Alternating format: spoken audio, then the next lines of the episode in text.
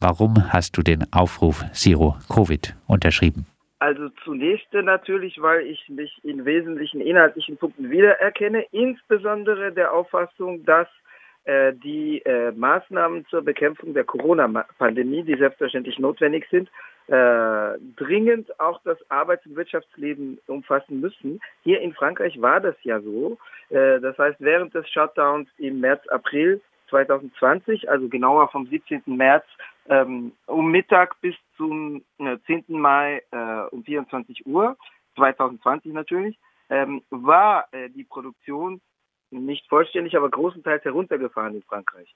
Auch das, auch der Konsum mit Ausnahme von äh, relevanten ähm, Konsumtätigkeiten wie natürlich Lebensmittelhandel und ähm, Medikamentenverkauf, äh, Verkauf von Haushaltswaren. Äh, es gab hier auch gewerkschaftliche ähm, Gerichtsverfahren, also Verwaltungsklagen gegen Arbeitgeber, die sich nicht dran hielten, insbesondere gegen Amazon. Es gab zwei Gerichtsurteile in erster Instanz vom 14. April, in zweiter vom 24. April 2020, die Amazon zum mehrwöchigen Herunterfahren zwangen. Also Amazon sagte zwar formell, wir, formal, wir halten uns dran, wir werden nur gesellschaftlich relevante ähm, lebensnotwendige ähm, Lieferungen beibehalten. Sie beriefen sich darauf, dass eben etwa auch Medikamente ausgeliefert werden. Dann stellte sich aber heraus, dass etwa auch ähm, äh, Sextoys und äh, Playstations und Spielkonsolen ausgeliefert wurden. Und da sagten dann eben die Gewerkschaften, äh, jetzt ist Schluss äh, mit lustig. Hm, die linke Position war damals überwiegend eine, die dieses Herunterfahren der Wirtschaft nicht kritisierte. Allerdings gab es natürlich Kritik an anderen Aspekten der Regierungsmaßnahmen, etwa insbesondere den polizeilichen Maßnahmen zur Einhaltung der Ausgangssperren. Äh, also ich denke, was mich betrifft, aber auch einen Großteil der Unterzeichnenden, der ersten Unterzeichner und Unterzeichnerinnen und auch der weiteren Unterzeichnerinnen. Äh, so richtet sich unser Anliegen natürlich tatsächlich auf die Ausdehnung auf die Wirtschaft, aber nicht auf eine Unterstützung für die polizeilichen Aspekte. Ich denke, dass man durchaus die Leute in ihrem Privatleben stärker in Ruhe lassen könnte, ohne dass man völlig äh, laissez-faire walten lässt, aber dass man die Leute in ihrem Privatleben weniger beeinträchtigen könnte, wenn man den öffentlichen Verkehr deutlich herunterfahren würde und ähm, tatsächlich also spürbare Teile des Wirtschaftslebens für ein paar Wochen auf Null setzen würde. Also natürlich die Teile des Wirtschaftslebens, die nicht äh, Arzneimittel herstellen, äh, die nicht lebensnotwendige Produkte, die nicht Lebensmittel äh, äh, und andere für den täglichen Gebrauch unabdingbare Waren herstellen. Wird denn in der französischen Linken über so aktuell über solche Forderungen wie Zero-Covid-Shutdown um die Neuinfektionen auf Null zu reduzieren äh, gesprochen? Wird das äh, geteilt oder sind äh, eher die Stimmen, äh, die insbesondere äh, die autoritären Maßnahmen kritisieren oder auch die Stimmen, die sagen, äh, gar keine Forderung an den Staat lauter? Es gibt natürlich alle Positionen, also die Stimmen, die sagen, gar keine Forderung an den Staat, die sind quasi inexistent, weil es ist in Frankreich. In Frankreich greift der Staat natürlich stärker ins Wirtschafts- und Sozialleben ein und ist selber Akteur. Äh, der Staat äh, legt äh, wesentliche Bestimmungen fest, die in Deutschland durch Tarifverträge geregelt werden, also Kollektivverträge, Convention kollektiv genannt gibt es in Frankreich auch. Aber der Staat legt stärker ähm, zumindest bestimmte Grundpfeiler fest das heißt, dass äh, man Forderungen an den Staat richtet, um äh, Verbesserungen zu erzielen oder, was in den letzten Jahrzehnten die Regel ist, Verschlechterung zu verhindern, ist Common Sense. Es gibt natürlich im, sagen wir mal, im Inner Circle des anarchistischen Spektrums Positionen, die sagen, das ist grundsätzlich tabu, aber äh, es ist Alltag, dass man sozusagen Forderungen an den Staat richtet und sei es, um ihm zu sagen, diese Verschlechterung führst du jetzt nicht ein. Ähm, die, ähm, die Position, die sagt, aber inhaltlich möchte man diese Forderung an den Staat nicht richten, weil es generell früh und bäh ist, äh, für den Lockdown einzutreten äh, und das ist alles autoritär. Die gibt's. Es gibt also auch am Rande der Linken, aber an ausfranzenden Rändern also an breiter werdenden Rändern, durchaus Positionen, die sagen, es ist alles Lug und Betrug und es geht nur darum, sozusagen einen Ausnahmezustand durchzusetzen und die Pandemie gibt's gar nicht. Also äh, Positionen, die man in Teilen des Querspinnerspektrums in Deutschland finden würde, äh, die äh, diese Bewegung als Massenbewegung, so wie in Deutschland auf der Straße, gibt es nicht in Frankreich. Es gibt aber wohl in linken Online-Foren, vor allem in unmoderierten, gibt es einen wachsenden Einfluss von solchen Positionen.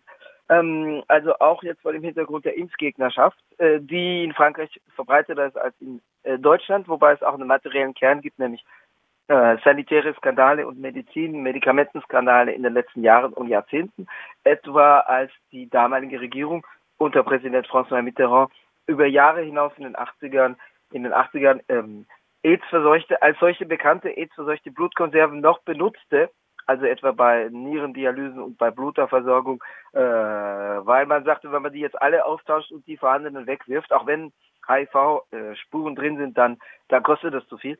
Ähm, das heißt, auf dem Hintergrund, es gibt auch den Skandal um das Medikament Depakin, also äh, es gibt, es gab diverse Medikamentenskandale, also es gibt ein im Kern begründetes Misstrauen gegen die Pharmaindustrie. Es gibt ein verbreitetes Misstrauen gegen die Regierenden und gegen staatliche Maßnahmen, das darin begründet, nicht generell, dass man sagen würde, man richtet keine Forderungen an den Staat, aber dass eben sozial- und wirtschaftspolitische Sauereien in Frankreich regelmäßig vom Staat, der ein wesentlicher Akteur im Wirtschafts- und Sozialleben ist, umgesetzt wurden, was allerdings wiederum die äh, den Protest erleichtert, weil sich der Protest bündelt. Wenn in Deutschland gesagt wird, das machen die Tarifpartner, regeln die unter sich und dann wird es am, Verhalt, am Verhandlungstisch kal auf, als kalte Lösung verhandelt, dann äh, ist es natürlich weniger protestanfälliger als in Frankreich, wenn der Staat sagt, jetzt machen wir dieses und jenes Gesetz und dann gehen die Leute zu Hunderttausenden oder Millionen dagegen auf die Straße und das vereinigt sie. Aber aufgrund dieser Erfahrung, die wie gesagt eben auch erleichtert, es erleichtert, den Protesthebel anzusetzen, weil viele Sachen politisiert sind, die in Deutschland als technokratische Verhandlungslösung zwischen kompetenten Verbänden hingestellt, dargestellt werden. Aber aufgrund dieser Protestanfälligkeit öffentlicher Entscheidungen entzündet sich der politische Protest gegen die Regierung, der ja begründet ist, weil die Regierung sich durch gravierende Inkompetenz auszeichnet, wie sich bei der äh, äh, radikalen Verzögerung äh, beim Impfstartbeginn äh, äh, äh, ablesen lässt. Also Frankreich hinkt ja im Vergleich zu Deutschland, aber auch anderen Industriestaaten um Kilometer hinter der, der Impfkampagne in vergleichbaren Staaten hinterher. Also die Inkompetenz der Regierung, die im März 2020 begann mit dem Fehlen von Masken, nachdem Millionen von Maskenbeständen zuvor vernichtet worden waren, ähm, bis jetzt äh, mit dem äh, mit dem mit den bürokratischen Hürden beim Impfstart äh, erwies sich ja, dass die Regierung in weiten Bereichen unfähig ist. Dieses Misstrauen schlägt sich eben auch auf die Impfgegnerschaft nieder. Und da gibt es durchaus auch eine Permeabilität, also ein Eindringen in linke Diskussionen. Es gibt etwa bei der Partei La France Insoumise, also die Wahlplattform Das unbeugsame Frankreich von Jean-Luc Mélenchon. Da gibt es eine Struktur, die darin besteht, dass oben die Direktion weitgehend macht, was sie will und dass die Leitung weitgehend unkontrolliert ist, was insbesondere Mélenchon äh, weitgehend äh, unkontrolliert durch gewählte Vorstände unkontrolliert schaltet und waltet.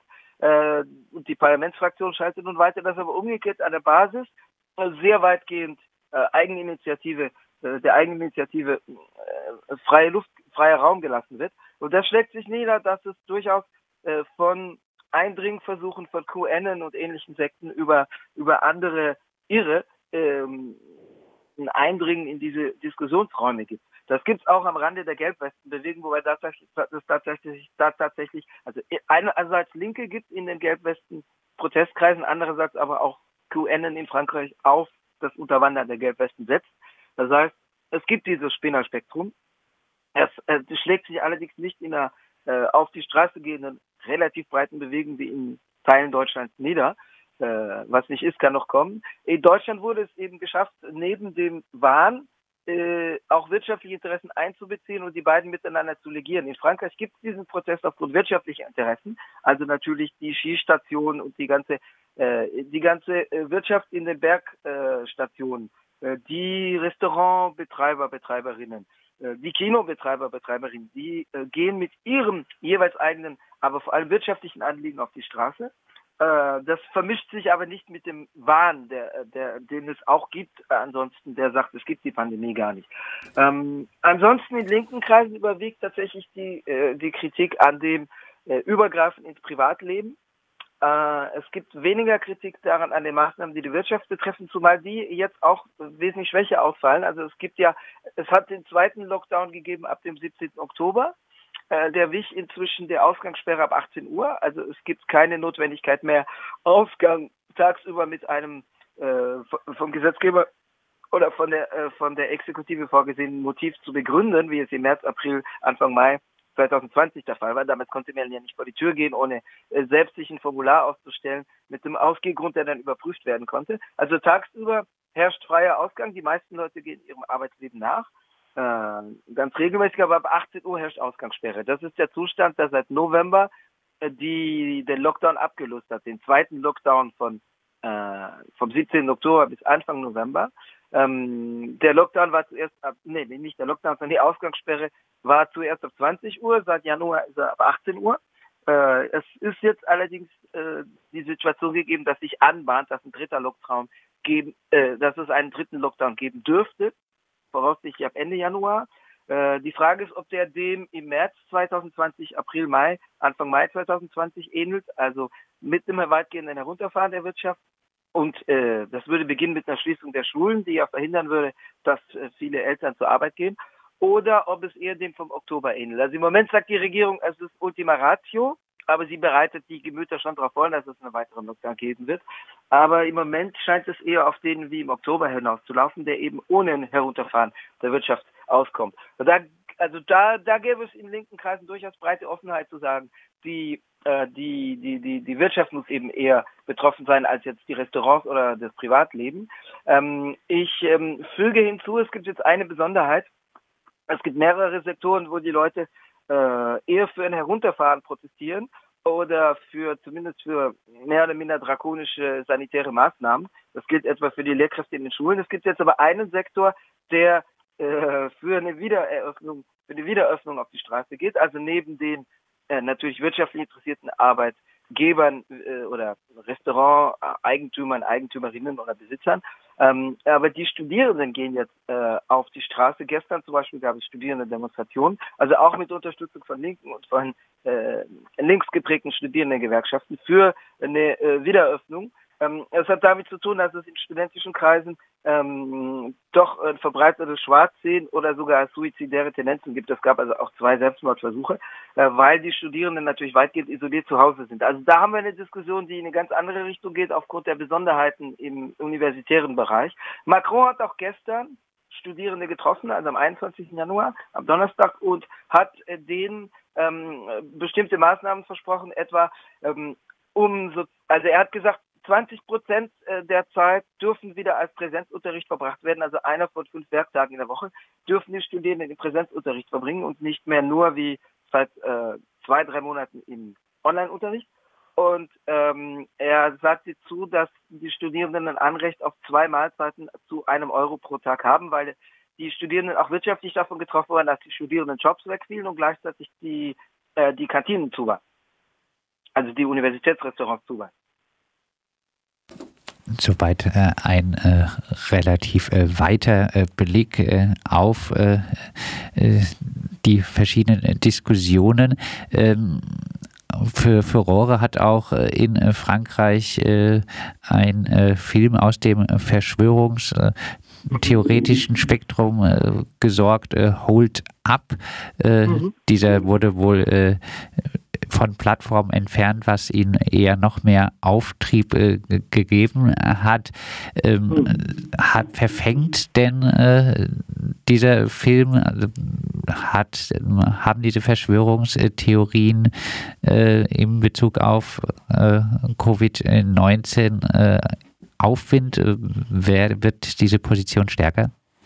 Also sie sind latent vorhanden äh, es gibt schon den Aufwind, weil natürlich die, die Leute stärker auch psychisch betroffen sind äh, als noch im März. Der, der Lockdown ist zwar wesentlich, beziehungsweise im Moment ist es ja kein Lockdown, sondern Ausgangssperre ab, ab 18 Uhr, aber und tagsüber ist äh, tagsüber ist ähm, freier Verkehr, aber also freier Verkehr in den öffentlichen Verkehrsmitteln, Transportmitteln, ähm, zu Fuß auf den Straßen, aber ähm, die Leute sind trotzdem psychisch durch das Herunterfahren von Restaurant, äh, Restaurantbetrieb, Kinos, äh, Theatern, Museen, die ja alle zu sind, im, im Unterschied zu den Unternehmen, eine psychische Stärke beeinträchtigt als im März 2020, weil damals war erstens alles neu.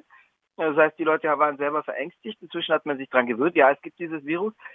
Das heißt, es gibt schon aufgrund der psychischen Beeinträchtigung, ich nannte schon das, was es bei den Studierenden anrichtet, Ähm, und äh, aufgrund der äh, der äh, der Zermürbung, sage ich mal, äh, gibt es schon eine Be Bereitschaft, sich darauf einzulassen, auf solche Sachen einzusteigen. Also dieser Film haut ab, ähm, wurde von Leuten gedreht, deren harter Kern zum rechtsextrem katholischen Spektrum gehört. Es kommen auch Leute zu Wort, die äh, einschlägig bekannt sind, etwa äh, eine, eine Weggefährtin von Alain Soral, dem französischen Berufsantisemiten, auf den derzeit mindestens zwei Jahre Knast warten, die er noch nicht angetreten hat. Ähm, die, ähm, die Zuschauerschaft geht aber weit über das Spektrum hinaus. Der Film ist auch relativ geschickt gemacht. Also er wurde tatsächlich, der kam Anfang November auf oder Ende Oktober 2020, wurde insgesamt sechs Millionen Mal angesehen von sechs Millionen Menschen. Also Vielleicht äh, sind es auch zum Teil dieselben über verschiedene Internetzugänge, aber es wird geschätzt, dass sechs Millionen Personen ihn gesehen haben. Natürlich nicht, äh, nicht alle stimmen dem zu. Es sagen auch Leute aus Neugier. Es sind auch Leute, die ich dabei die, äh, ihn ansahen, um zu sehen, warum das schlecht ist.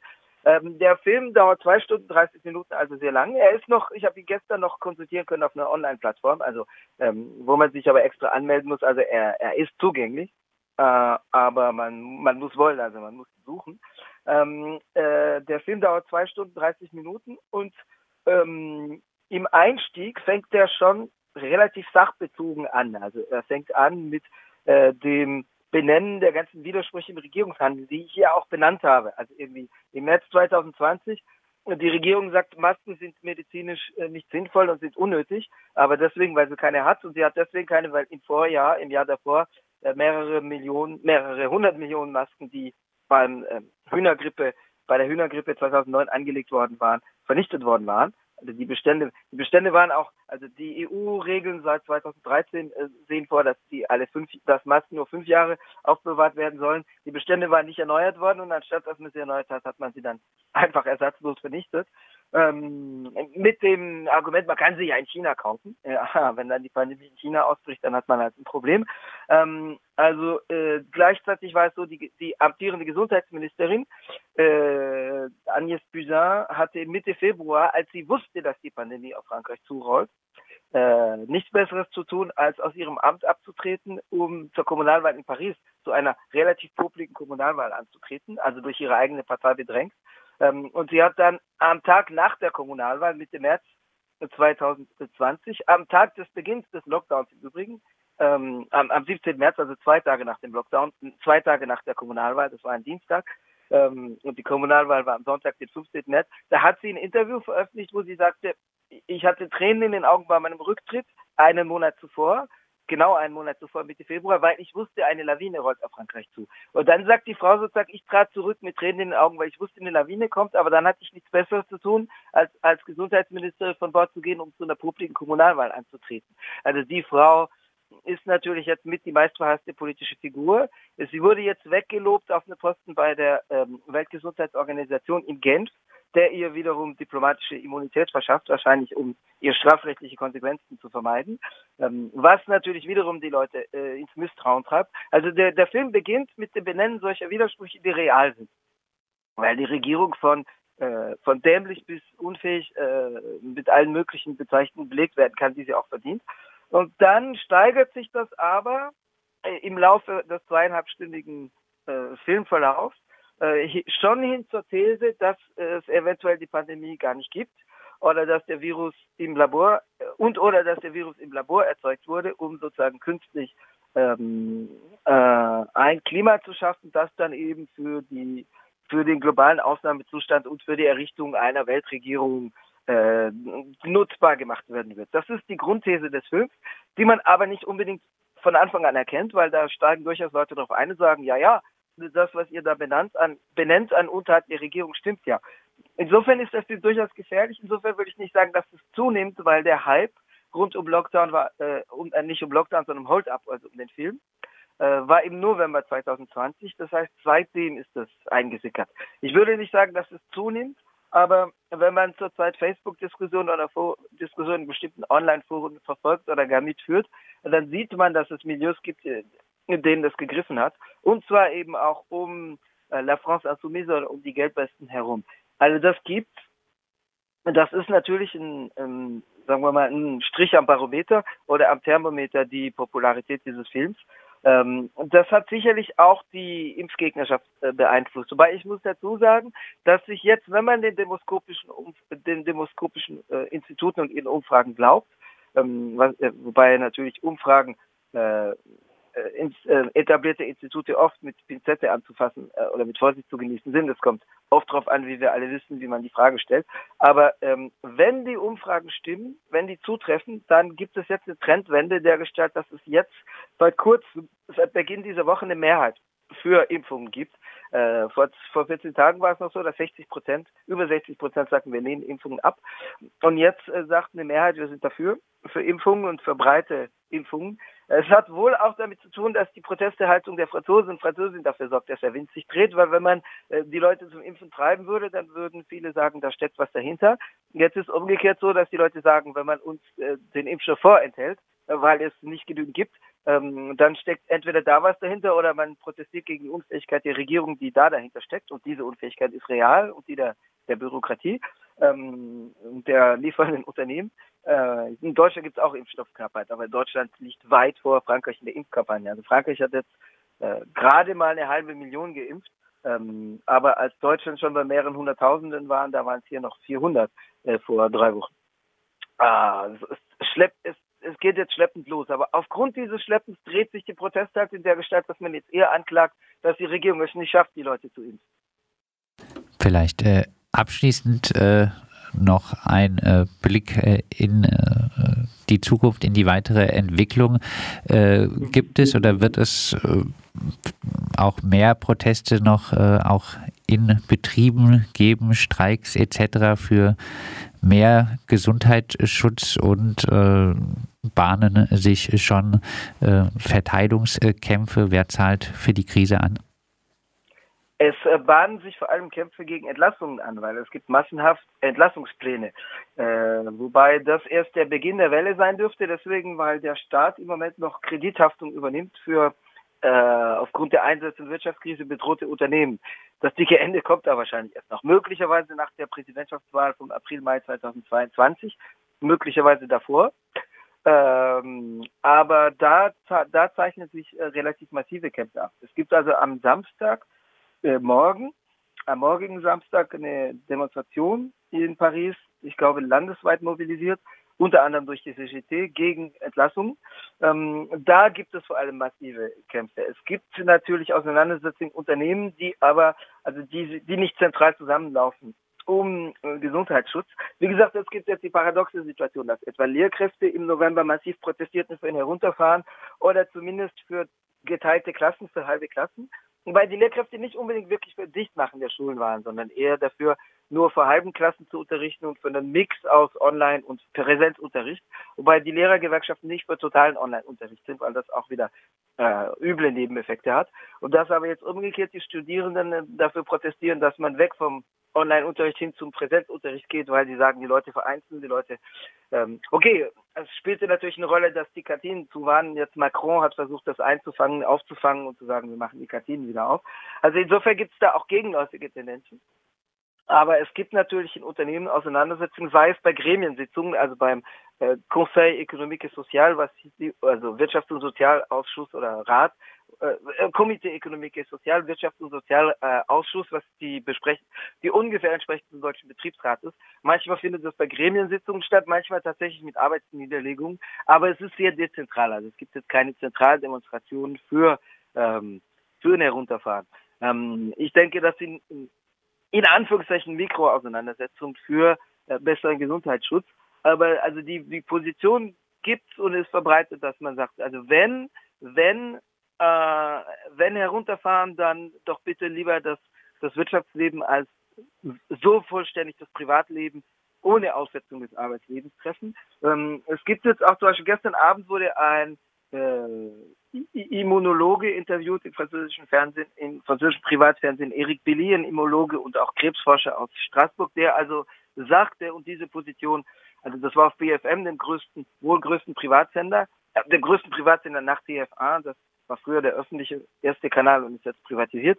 Ähm, also das hat einen gewissen Einfluss und äh, der sagte zu bester Sendezeit eben bei BFM TV, ähm, die, der, der Lockdown muss europaweit sein, weil sonst hat es keinen Sinn, weil sonst das eine Ziehharmonika-Bewegung gibt und wenn es im einen Land runtergeht mit den Infektionszahlen und im Nachbarland hochgeht, dann schwappt es eben sofort wieder zurück.